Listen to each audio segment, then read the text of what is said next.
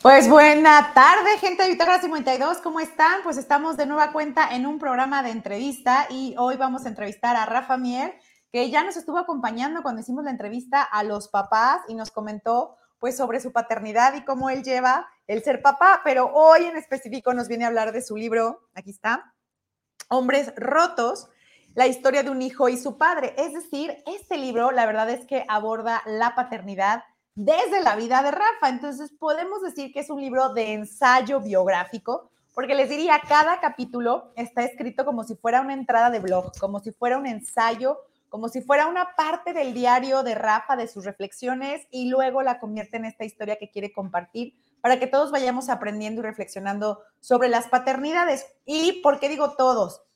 Porque no necesariamente nada más son los hombres, es decir, creo que a mí, que soy mujer, me tocó leerlo, claro que piensas en tu papá. Cualquier persona que, a ver, a ver, ¿cómo está mi relación con, mi papá? Este, ¿qué pasó aquí? ¿Cómo fue mi infancia? Ah, mira, Rafa ve este gesto como tal cosa. A ver, yo cómo puedo analizar lo que viví. Y claro que vas a empezar sin quererlo a hacer toda una reflexión sobre la relación con tu padre. Claro, estamos acostumbrados a, claro, a la mamá siempre le achacas todo, siempre la mamá es la culpable de todo. Y el papá no, el papá es el divertido, el papá es el relajado, el papá es el buena onda. Bueno, este libro nos viene a contar de, a ver, a ver, a ver, analicemos con detenimiento y profundidad las paternidades y estos roles que nos hemos creado y veamos si realmente hay relaciones sanas con nuestros padres. Y todo el libro vamos a ir viendo pues lo que Rafa va dándose cuenta, porque es un darse cuenta, aunque el libro empieza desde un adulto que va hacia atrás y ve cómo es su infancia y va encontrando patrones, luego vemos cómo este mismo adulto también empieza a reflexionar sobre su propia paternidad, sobre el papá que quiere ser, sobre el papá que quiere ser, pero le está costando llegar a ser, sobre la promesa del papá que quiere ser y entonces se vuelve como, ahora sí que la promesa que lo salva a él mismo. Es un libro muy denso, muy también, además de que es denso, no lo van a creer, pero también es divertido. O sea, sí es denso, pero es divertido porque es humano, porque nos damos cuenta de todas las contradicciones de los seres humanos y que de verdad la paternidad pues no es algo que se pueda caminar en soledad. Y eso creo que es una belleza de este libro, porque vemos este otro lado, ¿no? Ahora sí se quiere llamar esta otra energía esta energía eh, masculina, este otro lado de la mamá y papá. Sé que esto sería una familia tradicional, pero si lo pensamos en términos de energía, sabemos que en las parejas siempre hay estos roles de que alguien entrega un tipo de energía y alguien el otro, para no caer solo en la familia tradicional. Y aquí nos empezamos a preguntar sobre estos roles, sobre lo que cada quien aporta, sobre cómo el amor puede incluso trascender estos roles o estos patrones de cómo es una familia. Rafa es un ejemplo. Y así va el libro de Hombres Rotos. Y bueno, yo quiero empezar aquí y le voy a leer a Rafa porque esa es la primera pregunta. Aquí dice, mi papá era un hombre increíblemente amoroso, tenía todo para ser un gran hombre de familia. Pudo ser excepcional, pero tenía miedo. Nunca supo mostrarse vulnerable, sensible o amoroso. Y aquí viene mi primera pregunta. ¿Por qué hablar al inicio del libro de estos miedos y de la vulnerabilidad, no como algo que falta, como algo negativo, sino realmente como la verdadera valentía. Cuéntanos, Rafa. Hola, Julia. Pues muchas gracias. Es un placer estar el día de hoy aquí contigo y con toda la gente que nos sigue y que va a ver esta entrevista. Este, de lo que acabas de decir, hay una cosa que a mí me cautivó y es que justamente creo que eres la primera persona que le da el clavo. Y es que este es un ensayo disfrazado de biografía, pero en el fondo lo que yo escribí fue un ensayo. Utilicé la historia, mi propia historia y la de mi padre para escribir este ensayo. Y, justamente una de las cosas que, trato en, mi vida es, es, eso, ¿no? Es eh, que a mi padre, a los hombres de su época, ¿no? A ver, mi padre nació en los años 50, ¿no? Eh, yo nací en los 80 y eran, eran hombres a quienes no se les permitía ser vulnerables, ni ser sensibles, ni demostrar emociones. Y ahí se construye un primer, quienes, quienes vivimos esta paternidad, se nos enseñó a que los hombres tenemos que ser insensibles y no mostrar emociones. Y, se nos enseñó que este, es, que este es un gesto de debilidad. Por lo tanto, un hombre que es vulnerable es un hombre a medias, ¿no? E, es un hombre que, que, no es plenamente hombre, ¿no? Y entonces, por eso, eh, eh, en mi libro, esa es una de las tesis eh, que refuto, ¿no? Y que digo, a ver, creo que los hombres también podemos mostrar emociones, ser vulnerables y ser terriblemente sensibles y, sin, y al ser eso no dejamos de ser ni menos personas, ni menos hombres, ni mucho menos, ¿no? Entonces, e, ese es uno de los, de, los tabús y de los mitos que trato de abordar en mi libro y que trato un poquito también de romper, ¿no? El decir es, eh, también se vale ser vulnerable, también se vale ser sensible y también se, se vale llorar. No, y la verdad es que es una chulada, porque insisto, vamos viendo cómo eras de niño y estabas, de hecho, también por ahí en, el, en la promoción de esta entrevista puse la cita de cómo en la escuela en la que estabas te formaban con estos valores, pues ahora sí que de cuadradez, diría yo, ¿no? Donde tenías que ser absolutamente recto, no tener malos pensamientos, eh, honesto, luego estoy de acuerdo, pero a un límite donde tenías que entregarlo todo y no cuidarte a ti mismo. Es decir, el autocuidado no existía. Y eso lo vamos a ver a lo largo de tu libro, donde empiezas a darte cuenta que esta rigidez está acabando contigo. Hay una escena bellísima donde casi te provocas un accidente, casi pierdes dedo o mano, porque antes, ahora sí que antes muerto que sencillo, antes perder una mano, ponerte en peligro tú, que decir que no pudiste con algo, ¿no? Y ahí tu reflexión es, claro, a mí me enseñaron que había que cumplir y el deber era primero, antes que yo mismo. Y eso es una reflexión muy importante en la vida de un montón de personas, porque sí nos cambia la vida el saber que el autocuidado es vital. Y aquí voy a leer otro fragmentito que tienes, donde dice, sus intenciones no eran malas, pero sí terriblemente mal ejecutadas. Yo además tenía una profunda herida que a través de los años se convirtió en un pensamiento inconsciente. No soy suficiente para mi padre. Y esto también es vital en la historia que nos cuentas en Hombres Rotos, porque ahí es donde descubres que hay cosas que traer del inconsciente al consciente y que el autocuidado es importante y que claro, los demás, las monjas, los sacerdotes, la religión, quienes hayan enseñado esta cuadradez, los papás, pues no tenían malas intenciones, pensaban que esa era la guía para que nos fuera bien. Pero en tu caso, parece que te llevaron a lugares muy oscuros. Cuéntanos cómo fue de verdad pasar por esto y luego darte el tiempo de escribir sobre ello. Es decir, generalmente cuando uno va hacia la memoria, vuelve a vivir. ¿Cómo fue para ti volver a vivir y luego escribirlo? Híjole, este, sí, fue un ejercicio en su momento bastante rudo, ¿no? Bastante fuerte.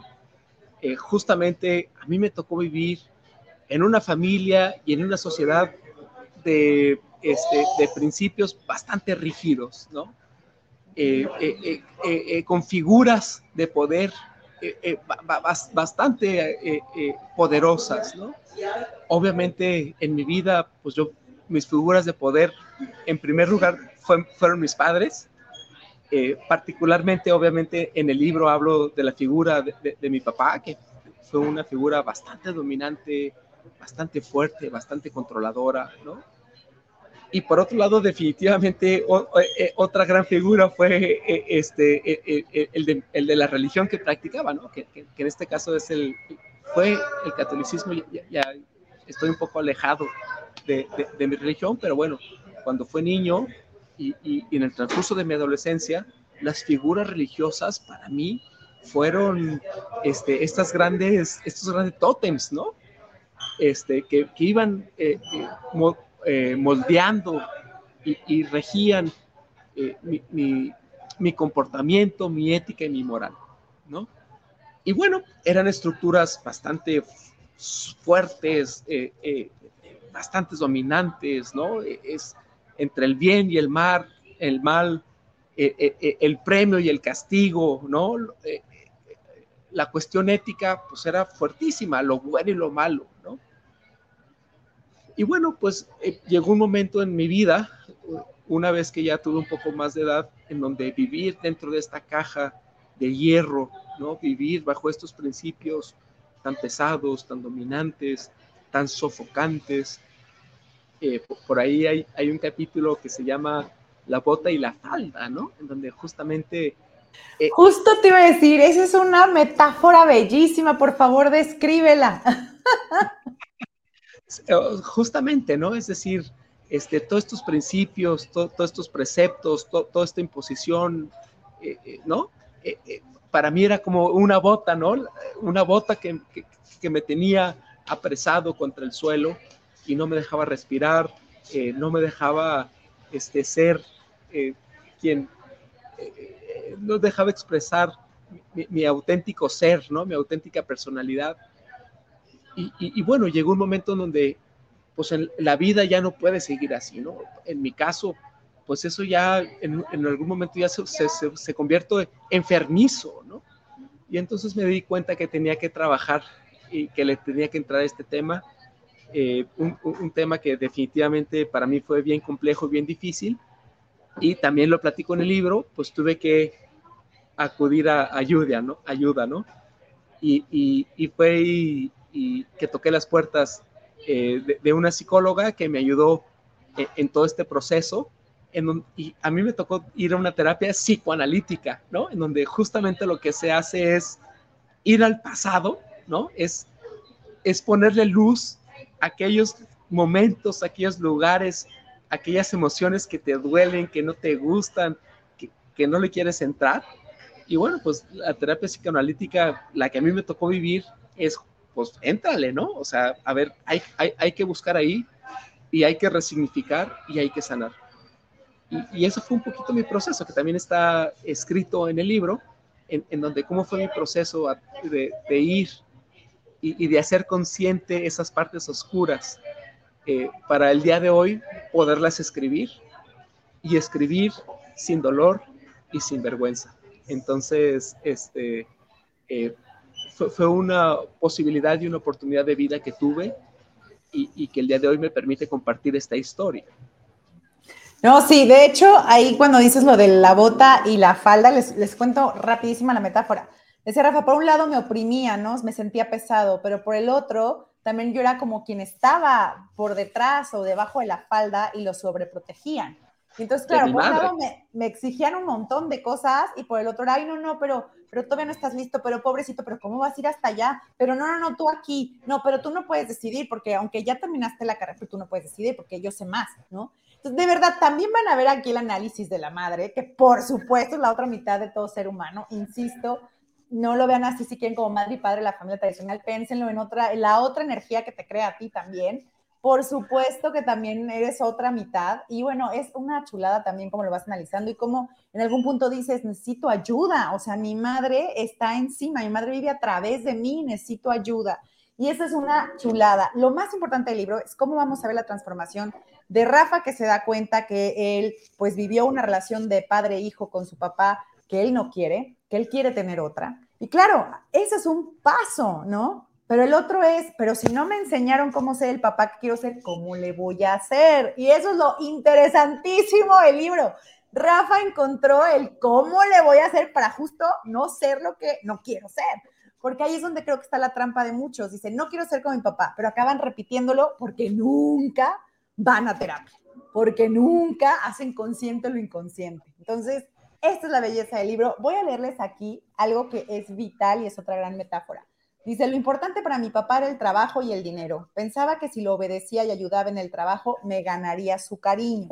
Recuerdo mi adolescencia deseando agradarle. No había forma de llenar el vacío emocional que tenía mi padre. En mi intento me lastimé mucho. Me dejé, me abandoné. Perdí mi dignidad y con ella mi identidad. Crecí teniéndole miedo. El primer recuerdo que tengo de él es de agresividad, de violencia, de maltrato físico. Y luego lo, aquí es la, la, bella imagen que tienes. Lo que más lamento de su partida no ha sido su ausencia, sino lo que dejamos de ser. Pudimos ser dos maestros de vida y crecer juntos, pero lo desperdiciamos. Para él, hijo no significa maestro, sino sirviente. Aquí ya es cuando tu papá muere. Es decir, todo el libro, antes de esta escena, vemos a un papá que tiene, bueno, negocios. A tu papá los negocios se le daban, ¿no? Y el dinero llegaba y no faltaba y tenían su etapa donde pues les fue muy bien. Y tú justo por eso quisiste entrarle como al mundo de los negocios para descubrir que tú tenías otra beta. Pero aquí es cuando muere y te das cuenta que tú ya estás imaginando otra cosa. Eh, la relación padre-hijo debe ser de maestros, de que el papá pueda reconocer que incluso el hijo viene a enseñarnos. Y aquí tú dices, ahí es mi diferencia con mi padre, ¿no? Mi padre jamás vio que podíamos crecer juntos. Cuéntanos sobre esto. Esto ya, ya fue después de la terapia, fue algo que viste, porque esta imagen y cómo la llevas tú ahora con tu hijo. Tú sí ves a tu hijo como tu maestro. ¿Qué le has aprendido? Bueno, pues justamente creo que uno de los momentos bien importantes en mi vida fue cuando nació mi hijo Nicolás. Y recuerdo muy bien eh, la primera vez que lo abracé y que lo tuve eh, eh, en mis brazos. lo volteé a ver, ¿no? Con toda la incertidumbre que un padre puede tener, pero también con una certeza este, fundamental. Y esa certeza es que yo no quería cometer en, mi hijo los errores que se habían cometido antes por parte eh, de, mi padre particularmente, ¿no? Y, lo escribo en el libro y, como vienen en las líneas que lees, eh, mi padre no, no, fue no fue malintencionado, o sea, yo en mi libro no quiero decir que mi papá haya sido malo, sino que la lección que me dejó mi padre es que eh, los papás también debemos dejar un espacio para que los hijos nos enseñen, ¿no? Es decir, efectivamente los papás tenemos más tiempo, tenemos más experiencia, tenemos más trayectoria y tenemos más años vividos, eso es indiscutible. Pero también en esos años que hemos vivido, también hemos cargado con prejuicios, con errores, ¿no? Este, eh, eh, eh, con, con, cosas que después eh, trasladamos a nuestros hijos. Y, creo que eh, cuando a mí me tocó ser padre, lo que yo sí tuve muy claro es, yo quiero dejar eh, esa historia, quiero dejar esas situaciones que a mí me tocó vivir atrás y quiero dejarle el camino limpio y libre a mi hijo para que él construya su propia historia. De tal forma de que yo, lejos de convertirme en ese padre autoritario que le dice qué hacer, me convertí más en un facilitador, me he convertido en un facilitador, en alguien que construye junto con, con, mi hijo su propia historia. Y también una de las cosas que me quedó clarísimo es que yo también tengo mucho que aprender este, de mi hijo, ¿no? Entonces también me abrí esa posibilidad a ser maestro, pero, pero también alumno este, de mi hijo y bueno, esa es una de las cosas que, que planteo en el libro y que hace una diferencia de la relación que yo tuve con mi padre. No, bueno, y que, y que además tú te volviste coach, es decir, estás tan interesado en cómo las relaciones se pueden transformar que de verdad estás ahí. Aquí en el libro van a ver toda la historia, pero él ha pasado por economía, finanzas, los legos. Los legos son importantísimos en la historia porque al final a Rafa le van a ayudar y es que, como lo dice Rafa, a ver, lo que hace el psicoanálisis es justo pues entrar a este lugar oscuro de memoria donde decimos, no quiero entrar, no quiero entrar porque sé que ahí me pongo mal, y te dice, pero con las herramientas tienes que ver que hay ahí y descubrir cómo lo acomodas. Y es un poco, yo siempre pienso, es un poco como el ego, o sea, tienes ahí las piezas y tienes que ver con esas mismas piezas, ¿qué puedes hacer que no te dé miedo? ¿Cómo lo puedes renombrar o reacomodar para que ya quede en paz y pueda fluir todo? Entonces, bueno, él tiene una metodología, seguramente ahorita nos va a contar un poco de esto, pero Rafa tiene una metodología desarrollada a partir de que es coach y que trabaja con Legos y trabaja por el desarrollo humano. Pero hay una frase bellísima, es la última que leo de aquí, donde dices, eh, bueno, te lo dice Katy, ¿no? Dice Katy. Katy me dijo, Rafa, una de las cosas más dignas, ¿eh? Katy es la psicoanalista. Exacto, exacto. Katy es la psicoanalista. Katy dice, Rafa, una de las cosas más dignas que puede hacer un padre es darle la oportunidad a sus hijos de que desarrollen sus propios problemas mentales. Y creo que esto viene a la cuenta a como dices, a ver, pues al final es una persona y va a encontrar su camino. Claro, yo como papá le tengo que dar lineamientos, pero pues voy a ser más un compañero, voy a entender que él también me viene a enseñar cosas, esto me reta y aprendo para poder mejorar en cómo lo acompaño, pero es muy distinto a decir, pues de aquí no pasas, porque lo digo yo, ¿no? Es una relación diferente. Entonces, cuéntanos un poco qué te llevó a ser coach, cómo lo estás aplicando, ayudas a otros papás, a la gente en general, cuéntanos sobre esto. Sí, bueno, eh, hubo un momento muy complejo en mi vida, ¿no? Y que también está en el libro, en donde mi vida hizo crisis, ¿no? A mí me tocó ser papá en unas circunstancias bien difíciles, ¿no? Es decir, eh, eh, muy complejas, momentos en los cuales mi vida se estaba transformando, en fin, ¿no? Y eh, me quedó claro que necesitaba desarrollar mis capacidades humanas. Y es así que encontré el coaching, ¿no? y, que la base del coaching es, el acompañamiento, ¿no? Es decir, un coach acompaña a otra persona en su camino, respeta su proceso, respeta sus ideas, eh, eh, respeta sus metas, ¿no? Respeta sus objetivos. Y, un coach lo que hace es lo acompaña, lo anima, lo ayuda a reflexionar, este, interviene en, en, en, en los obstáculos o en los momentos difíciles. Y eh, y, justamente cuando, cuando estaba, me estaba certificando como coach, eh, dije, híjole, es que esto tiene mucho que ver con ser padre, ¿no? Es decir, este, eh, creo que los, los padres, y, y, vuelvo a mi historia personal, a ver, yo tuve un padre muy autoritario, y, y, cuando conocí el coaching dije, es que hay otras formas de ser padre. Creo que un padre también puede acompañar, creo que un padre también este, es, ese que, que, acompaña a los hijos en su camino, sin querer imponerles, eh, eh, ¿sabes? Sin querer ser tan autoritarios, sin querer ser tan directivos. Y eso me ayudó muchísimo. Y por supuesto que ya aparecen los legos, ¿no? O sea, los legos, eh, para mí desde niño, platico también en el libro cómo fue la primera vez que yo tuve unos legos en mis manos y cómo ese momento se volvió trascendental eh, en mi vida, ¿no? Porque justamente los Legos es eso, es, es construir, tienes un montón de piezas sin significado, pero una vez que las piezas, que las piezas armar, entonces ya construyes algo, ¿no? Entonces es, es construir un significado a partir de, de, pequeñas, de, la significancia, ¿no? De, una pieza, ¿no? Es una pieza, pues no es nada, pero unido con muchas otras piezas, entonces ya se construyen conceptos, historias y demás. Entonces, este, eh, en, un, en, un, principio para mí los Legos fueron un juguete, ¿no? Pero en, eh, muchos años después encontré en los Legos también una forma y un estilo de vida. No, bueno, y pues ahí está, este es Rafa, insisto, vayan por el libro Hombres Rotos. Rafa, dinos cómo pueden conseguir el libro. Eh, cuéntanos también un poquito de cuánto tiempo te llevó a escribirlo, porque también se, se narra aquí en el libro. Pero cuéntanos un poquito cuánto tiempo te llevó escribirlo y bueno, pues del coaching, dónde te pueden encontrar, dónde pueden comprar el libro, cuáles son tus redes.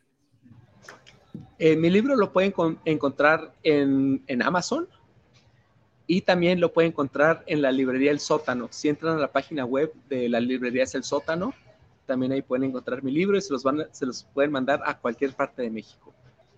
Y mis redes sociales es rafamier-escribe en Facebook y en Instagram. Ok. ¿Y cuánto tiempo te llevó a escribirlo? Es decir, ¿cómo fue este proceso ya de, escritura? Claro, escribirlo me llevó cinco meses, ¿no? Pero eh, escribir es la primera parte. Después viene el trabajo de corrección, edición y demás. Y eso me llevó otros cinco meses, ¿no? Entonces, eh, el ciclo completo, desde que me senté a escribir el primer capítulo hasta que ya estaba impreso en las librerías y listo para, para venderse, me llevó como 10 meses.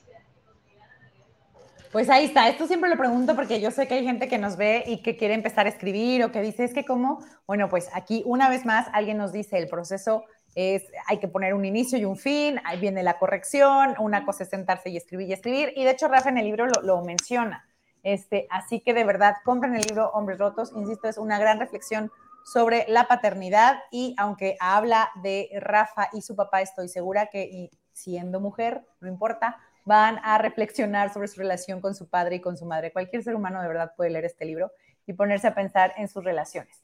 Y por supuesto, pues ahí también es una invitación a que pues asistamos a algún tipo de terapia que nos ayude a dar luz a nuestras oscuridades, que no tiene otro sentido más que ahora sí que autoconocernos, estar de mejor forma, eh, mejorar nuestras relaciones, pero el principio, el principio es que tú estés mejor, ¿no? Como les decía aquí, hay escenas donde vemos cómo Rafa ni siquiera tenía autocuidado por la forma en la que la crianza lo había llevado a el deber ponerlo antes que él mismo. Y eso es muy peligroso. Y luego como papás pensamos, es que así me educaron y mira, estoy bien. Ajá, y cuando analizas tampoco tienes autocuidado. Entonces, de verdad, de verdad, es una gran invitación este libro a reflexionar nuestros procesos y más si somos papás, mamás, porque de verdad podemos pasar los traumas. Y si no analizamos, lo mejor que puede hacer un papá por ahí, una vez se lo vi un psicólogo, es que el mismo papá resuelva sus cosas para que la siguiente generación. A través de los hijos. Tenga otra oportunidad. Exacto. Ahora sí que los hijos vienen a ser luego espejos que te dicen, híjole, aquí estoy fallando, más vale que me vuelva a meter a la escuela y la escuela es la terapia. Entonces, como te dijo a ti, Katy, a ver, lo mejor que puede hacer un papá es que los hijos desarrollen sus propios, ahora sí que sus propios caminos, sus propios traumas, pero finalmente, pues porque es su propia vida, no porque tú le estás imponiendo o heredando cargas pasadas. Así que, pues ahí está la invitación. Rafa, cuéntanos qué más viene en tu modo de escritor, porque supongo que en el coaching, pues tienes las terapias, la gente te puede contactar, este, etcétera, etcétera. Claro, este, con todo gusto, Julio. Este, la batería, les quiero decir a todos los que nos están siguiendo de ti, es estoy desde mi celular y ya me está mandando la batería, ya sabes de que en cualquier momento se me termina. Eh, pero sí, es, ya estoy trabajando en, mi siguiente libro. Eh, eh, sigo coachando a, quienes, a quienes me buscan, pero realmente mi futuro es un futuro literario, ¿no? Creo que me, veo como un escritor y ya estoy trabajando en mi siguiente novela. A mí me gusta, estoy trabajando en convertirme en novelista y, y, bueno, espero próximamente sorprenderlos con mi siguiente libro. Qué bien, por aquí leo el comentario y con eso despedimos, a ver si alcanza la batería. Adriana Varela nos dice, Rafa, muchas gracias por compartir tu experiencia de encuentro. No te quedaste en así me formaron a mí, sino que te diste cuenta y tomaste una decisión de cambiar, mejorar y crecer. Así es, y esa es la belleza de este libro, insisto, vayan, vayan, cómprelo, cómprelo, hombres rotos, llega hasta su casa, lo puede pedir por Amazon, es un excelente regalo. De eso cuando el clásico dice, que no sé qué regalar, créanme, con este libro siempre van a quedar bien. Por supuesto, a lo mejor alguien dirá, ay, ¿qué me quiere decir? Pues no importa, si ya se hace la pregunta ¿qué me quiere decir? es porque necesita ir a terapia y ya, mejor se lo decimos, así con el libro se va a dar cuenta. Entonces, pues mil, mil gracias y gracias Rafa por habernos acompañado en Bitácora 52, vuelvo a mostrar el libro porque creo que la vez pasada lo puse al revés. Hombres Rotos de Rafa Mier, síganlo en sus redes, tiene Facebook, tiene Twitter, eh, ¿qué más tienes? Tienes Instagram, así que ahí está. Mil, mil gracias. Gracias a ti, Julia. Este, y fue un placer estar aquí contigo y con todos ustedes. Y bueno, igual, si van a la final, bueno, Rafa todavía no me dice si sí o si no, pero igual si van a la, veremos. Están en veremos.